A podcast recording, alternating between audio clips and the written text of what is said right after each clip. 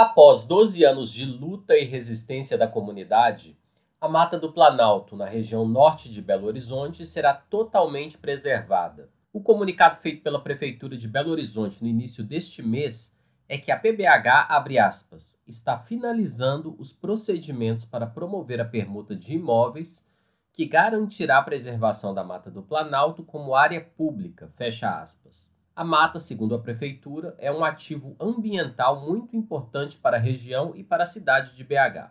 Magali Ferraz Trindade, que é presidenta da Associação Comunitária do Planalto e Adjacências, integrante do movimento Salve a Mata do Planalto, comemora a decisão. Mas agora a satisfação é geral, né? Mas a gente ainda está com alguma cautela com relação a isso. Esse caminho ainda tem uns trâmites aí, né? Uhum. Eu sei que tem que passar pela aprovação na Câmara e tudo. Então a gente vai permanecer com o projeto de lei lá da Câmara para reconhecer o valor ecológico, paisagístico, cultural e comunitário da área.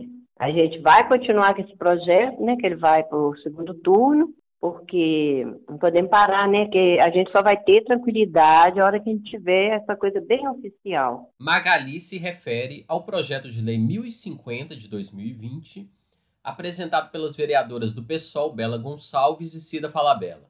O texto foi aprovado em primeiro turno na Casa em junho deste ano. A proposta, que reconhece o valor ecológico, paisagístico, cultural e comunitário da área verde, está em análise na Comissão de Meio Ambiente e Política Urbana.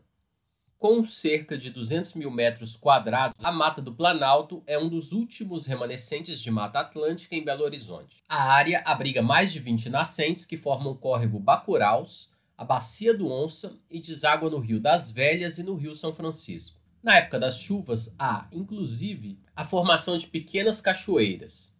Além disso, abriga 68 espécies de pássaros e 98 espécies de árvores. Os benefícios da mata para os bairros do entorno são inúmeros. Segundo Magali, a temperatura na região é cerca de 5 graus a menos que a média da capital, que sofre com a pavimentação e a especulação imobiliária. Além disso, a mata fechada serve de contenção do barulho e das águas da chuva, protegendo avenidas ao redor de enchentes, como ressalta Magali Trindade. Então, assim, esse benefício de proteger é, não é só para a região norte, não. É um patrimônio para a cidade. Foi muita persistência, inclusive eu agradeço muito é a Deus.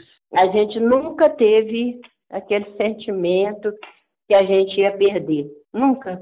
Nos 12 anos de luta, os moradores do entorno da Mata do Planalto organizaram inúmeras atividades em defesa da área, como manifestações, audiências públicas, atividades culturais, carreatas, panfletagens, denúncias no Ministério Público e na Defensoria Pública, entre outros.